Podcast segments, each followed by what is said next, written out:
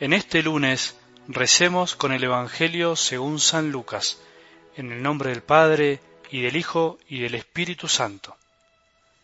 Un sábado entró Jesús en la sinagoga y comenzó a enseñar. Había allí un hombre que tenía la mano derecha paralizada. Los escribas y los fariseos observaban atentamente a Jesús para ver si curaba en sábado, porque querían encontrar algo de qué acusarlo. Pero Jesús conociendo sus intenciones, dijo al hombre que tenía la mano paralizada, Levántate y quédate de pie delante de todos. Él se levantó y permaneció de pie. Luego les dijo, Yo les pregunto, ¿está permitido en sábado hacer el bien o el mal? ¿Salvar una vida o perderla?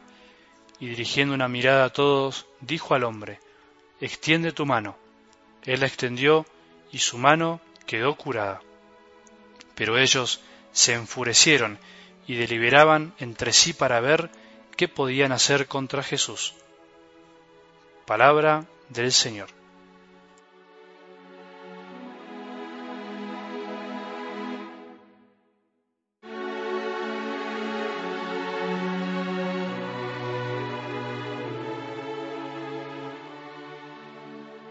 Qué maravilla es ver en la palabra de Dios fijándonos en el Evangelio de ayer, cómo Jesús tuvo gestos distintos con cada persona que se le acercó, cómo cada milagro fue también distinto, particular, especial. Ayer notábamos cómo Jesús apartaba a este sordo mudo, que en realidad era un sordo tartamudo que le costaba hablar, y llevándolo aparte lo curó de manera especial. Puso sus manos en sus oídos, su saliva en su lengua para hacer que él pueda volver a hablar, para que en realidad sus oídos se le abran y escuche, y esa escucha le cambie la manera de hablar. Bueno, en esta semana que comenzamos este lunes, espero que sea un lindo lunes para vos y para todos, pensemos que Jesús de algún modo también nos aparta, a vos y a mí, de la multitud, que cuando nos quiere sanar, no quiere sensacionalismos o cosas espectaculares, sino quiere mirarnos a los ojos, quiere tocarnos el corazón para ayudarnos a cambiar, para destrabarnos la lengua, para abrirnos los oídos y para ponernos en un nuevo camino.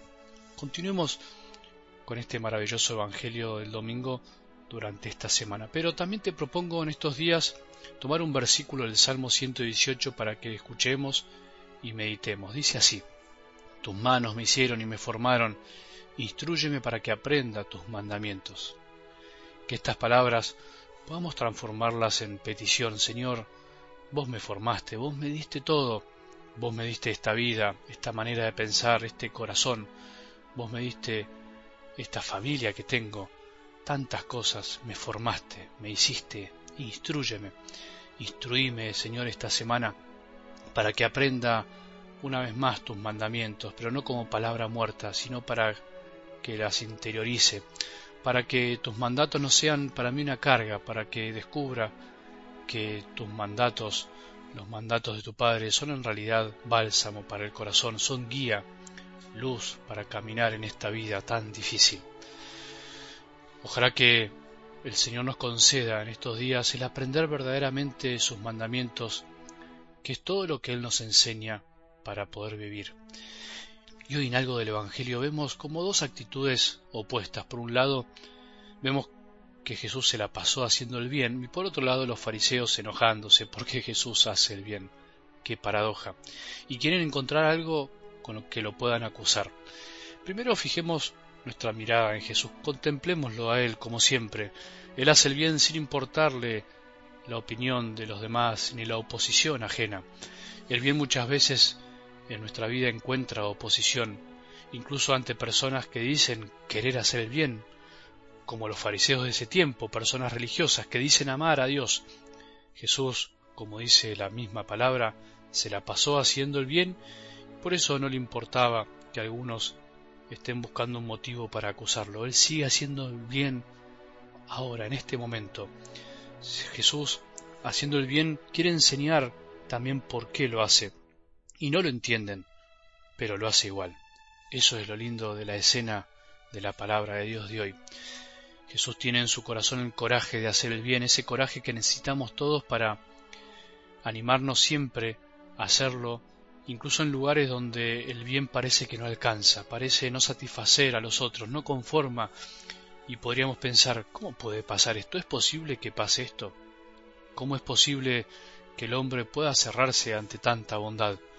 Qué tristeza la de Jesús, qué tristeza debe haber sentido nuestro Maestro y sigue sintiendo cuando se choca contra seres humanos que muchas veces no se conforman ni siquiera con el bien, no se conforman con nada. Entonces aprendamos esto de Jesús, la decisión, el coraje, la fortaleza para hacer el bien.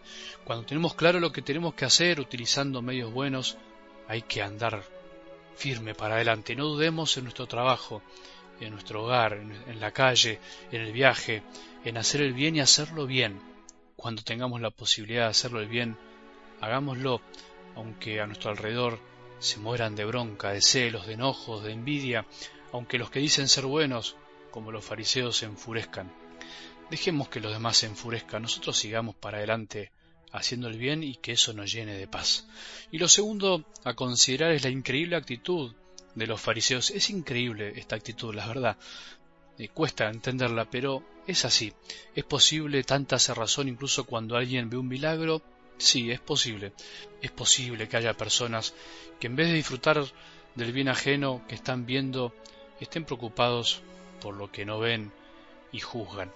Hay personas así, hay personas que son así de verdad, incluso religiosos y hasta te diría que como yo sacerdotes, que cuando ven algo bueno, cuando ven que alguien hace algo bueno, en vez de disfrutarlo, buscan algo que criticar, buscan algo para acusar, buscan, como se dice, la quinta pata del gato, no pueden disfrutar de las cosas buenas de los demás, están siempre encontrando todo lo malo en el mundo, en la iglesia, desde el Papa para abajo, en la parroquia, en la comunidad de los sacerdotes? ¿Por qué a veces no disfrutamos de las cosas buenas ajenas? ¿Por qué a veces nos da bronca lo bueno? Preguntémonos si no nos pasa a veces lo mismo. ¿Por qué a veces nos creemos que somos los únicos que podemos hacer el bien y lo hacemos mejor que los otros? Hay mucho de fariseísmo en nuestra iglesia y en todos los que nos creemos que tenemos la medida de las cosas y cómo deben ser.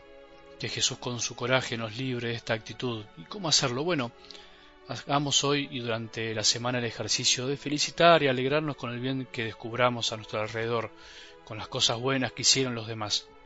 Acordémonos que hay muchas cosas buenas fuera de nuestro corazón, de nuestro grupo, de nuestra parroquia, de nuestro movimiento, de nuestra manera de vivir la fe. Que tengamos un buen día y que la bendición de Dios, que es Padre misericordioso, Hijo y Espíritu Santo, descienda sobre nuestros corazones y permanezca para siempre.